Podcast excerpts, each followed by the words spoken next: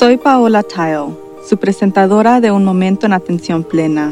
Gracias por acompañarme hoy a medida que exploramos formas de aumentar nuestra atención plena en nuestras experiencias diarias. Comenzaremos con la respiración. La respiración es nuestra herramienta más poderosa para centrarnos, poner nuestros pies sobre la tierra y tranquilizarnos. Si puede, inhale por la nariz y cuente 1, 2, 3, 4. Ahora suelte lentamente el aliento por la boca y cuente 1, 2, 3, 4, 5, 6, 7, 8. Una vez más. Adentro. 2, 3, 4. Y exhale. 2, 3, 4, 5, 6, 7, 8. Repita este trabajo de respiración en cualquier momento del día cuando sienta que el estrés aumenta o cuando nota que ha perdido la concentración. Si desea seguir una meditación guiada, visite nuestro canal de YouTube en Work to Live. Como mencioné la semana pasada después de la insurrección en el Capitolio, tuve que pasar más tiempo de lo normal tanto meditando como reflexionando porque tenía muchas emociones arremolinándose, además de una profunda tristeza, y no tenía claro por qué estaba sintiendo lo que estaba sintiendo. Valió la pena el tiempo invertido, ya que ahora tengo más claridad. Viendo el ataque en Washington, D.C. fue profundamente inquietante no solo por la violencia de las turbas y las amenazas a los individuos adentro, sino que me di cuenta de que era el último vestigio de una versión idealizada de nuestra democracia aquí en los Estados Unidos, a la que me he aferrado durante mucho tiempo. George Washington escribió en una carta en 1790 que el establecimiento de nuestro nuevo gobierno parecía ser el último gran experimento para promover la felicidad humana y todavía escucho nuestra democracia referida como un experimento. Pero si no hemos salido de la experimentación en más de 230 años, ¿en qué momento declaramos que el experimento fue un fracaso? Quizás sea un experimento permanente, con algunos aspectos mejorando continuamente y otros no. Mentes más brillantes que la mía tendrán que darse cuenta de eso, supongo yo, pero mi mal humor durante la semana fue realmente sobre eventos externos que no coincidan con la imagen que tengo en mi mente. A pesar de lo hecho de que este país nunca ha estado a la altura de las ideales establecidas en sus inicios, llevé una foto en mi mente de una sociedad democrática, donde todos tienen los mismos derechos, donde prevalece la justicia, donde todos tengan la oportunidad de disfrutar de la vida la libertad y la búsqueda de la felicidad, donde las personas se unen por una causa común y donde se vive un espíritu de cooperación, dedicación y orgullo por nuestro país. A pesar de que este nunca ha sido el caso, creo que esa frase sobre este gran experimento me permitió creer que estábamos cerca de llegar ahí. Los hechos de la semana pasada, la respuesta a la pandemia y los últimos cuatro años de un desmantelamiento de ideales y progreso ha sido una llamada de atención. Manteniendo esa imagen en mi cabeza, puedo que me cegue a gran parte de nuestra realidad compartida. Así que a pesar de que esto suena como un tema muy triste, es de hecho basado en la esperanza. La atención plena es presencia y conciencia dejando ir una imagen fantaseada del país en el que vivo y en cambio lo miro ahora tal como es. Con conciencia de sus muchos efectos, puedo tomar mejores decisiones. Puedo identificar lo que puedo hacer para ayudar a hacer cosas mejor. Puedo reconocer que se necesita un cambio. Puedo aceptar que las cosas son como son, no de la forma en que quiero que sean. Si bien la realidad ciertamente se ve mejor en mi mente, pero no es cierto entonces que tengo que aceptar eso. Esto no significa que no podamos progresar. De hecho, esto es como la transformación parece.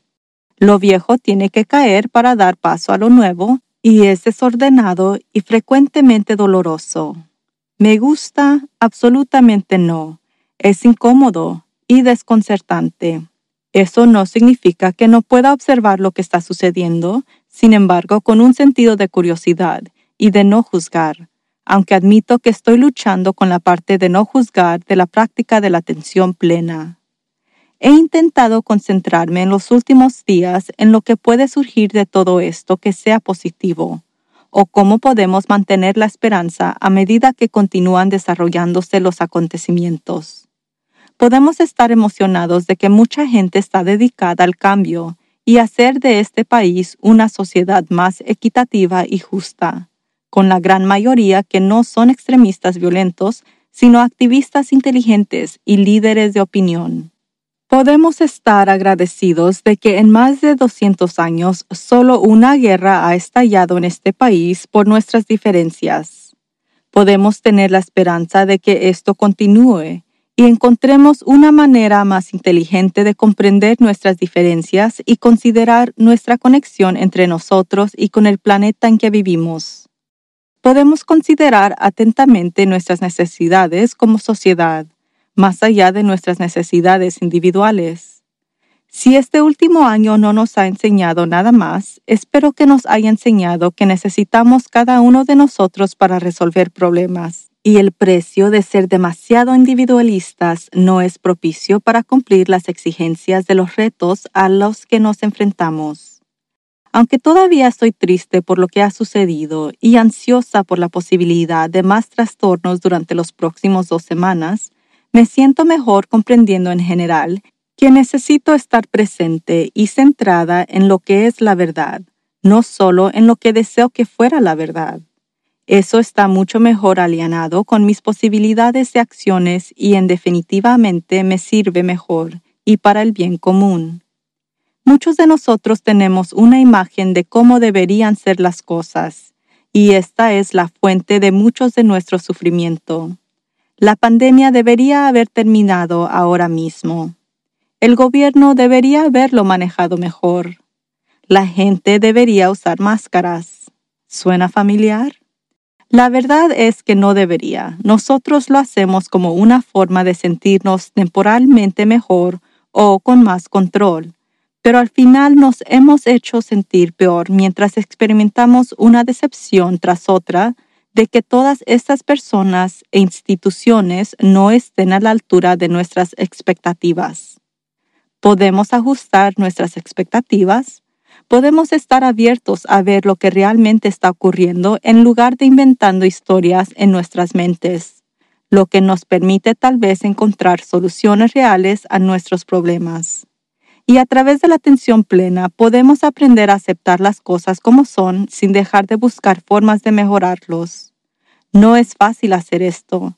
Estamos condicionados a escuchar nuestros egos y nuestros egos quieren mantenernos en modo de lucha o huida pero podemos calmar el ego practicando atención plena. El desafío, por supuesto, es cómo permanecer presentes en la atención plena cuando los eventos externos se sienten fuera de control. Entonces le hice esta pregunta a Janet Othering, quien pasó de ser una niña sin voz en Jamaica a un juez federal y líder intelectual. Ella eligió creer su propio destino de vida enfocándose en el propósito abrazando las circunstancias y caminando con gratitud. Hoy, juez Janet es propietaria de su propio editorial, es una oradora muy solicitada, activista del cuidado personal y autora cuyo misión es empoderar a otros a través del arte de contar historias y con el poder de la transformación de la atención plena. Janet compartió lo bendecida que fue de tener la oportunidad de emigrar a los Estados Unidos y como sintió cierta presión para hacerlo bien, después de estudiar derechos, convertirse en un juez federal, al casarse y tener hijos, se dio cuenta de que podría no estar en su propio camino, a pesar de que era un camino fantástico. Aquí es donde su viaje de atención plena empezó. Janet siente que debido a todas las tensiones que estamos sufriendo, este es el momento de practicar el cuidado de autoestima radical. Ella cree que esto también nos ayudará a mantenernos atentos durante las crisis. Ella sugiere despertando a la gratitud. Pasa los primeros 5 o 15 minutos de día concentrada en lo que está agradecida y dice que esto cambia la forma en que vemos el mundo una vez que comenzamos nuestro día. Ella también toma al menos una pausa de cinco minutos al comienzo de cada hora para respirar profundamente y controlar cómo se siente. Finalmente, Janet siente que pertenecer a una comunidad es extremadamente importante cuando se enfrentan a tiempos difíciles, por lo que ya sea familia, amigos o grupos en línea de personas con ideas afinadas y asegúrese de conectarse con su red social con regularidad. Realmente aprecia escuchar sobre las experiencias de Janet y la gratitud por tener la oportunidad para venir a los Estados Unidos. Era el momento perfecto para escuchar esta perspectiva, ya que señala que podríamos estar cumpliendo al menos con algunos de los ideales en los que se fundó este país después de todo y yo necesitaba escuchar eso en este momento. También agradezco sinceramente a Janet por invitarnos a su grupo de Facebook llamada Hermanas de Autocuidado. Estoy tan de acuerdo con ella que necesitamos practicar un cuidado personal radical ahora, y una de las mejores cosas que puede hacer por sí mismo es unirse a una comunidad de ideas afines. Todos estamos experimentando una lucha común en todo el mundo, por lo que podemos recordar que no estamos solos. Podemos practicar el cuidado personal y la autocompasión para mantener nuestra resistencia y fortaleza fuerte. Y podemos esperar el día en que todo esto quede atrás. Mientras tanto, sea amable con usted mismo, sea amable con los demás, use una máscara y como sugiere nuestra invitada, Janet Autherine, recuerde que hay luz al final del túnel. Que tenga una maravillosa semana. Gracias nuevamente a nuestra invitada Janet Autherine por compartir sus prácticas de atención plena. Usted puede visitar su sitio de web en janetautherine.com o únase a su grupo de Facebook Self Care Sisters para conectarse con otros en esos recursos en inglés de personas practicando la atención plena. No es demasiado tarde para registrarse en la serie de clases magistrales en inglés Get Out of Your Own Way que se está celebrando ahora mismo.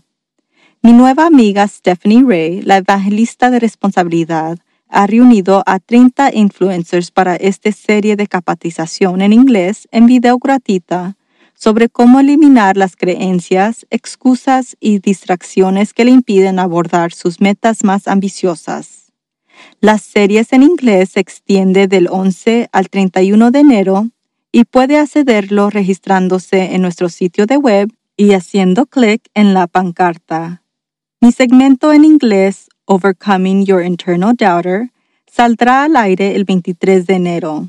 Pero mientras tanto, hay muchos profesores excelentes para compartir ideas y estrategias que le ayudarán a convertir el 2021 en un año de progreso y éxito. La atención plena aumenta nuestro bienestar emocional, física y mental. También puede mejorar nuestro enfoque y productividad Quizás lo más importante es que la atención plena fortalece nuestra empatía y compasión por los demás, que creo que necesitamos más en nuestro mundo de hoy. Entonces, practique la atención plena en todo lo que hace. Dedique al menos un poco de tiempo a meditar todos los días y recuerde de ser amable con usted mismo y con los demás. Todos estamos aquí para hacer algo más que simplemente sobrevivir podemos prosperar y todo comienza con un momento en atención plena. Por favor, suscríbase a Un Momento en Atención Plena con Teresa McKee donde sea que se encuentre sus podcasts favoritos. Y favor de calificar este podcast para que otros puedan encontrarnos. Y síganos en las redes sociales en arroba work to live. Un Momento en Atención Plena está escrita y presentada por Teresa McKee. La versión en español es traducida y presentada por Paola Tile. La música del comienzo es Retreat de Jason Farnham. La música del final es Morning Stroll de Josh Kirsch Media Right Productions. Este podcast es producido por Work to Live Productions. Gracias por su sintonía.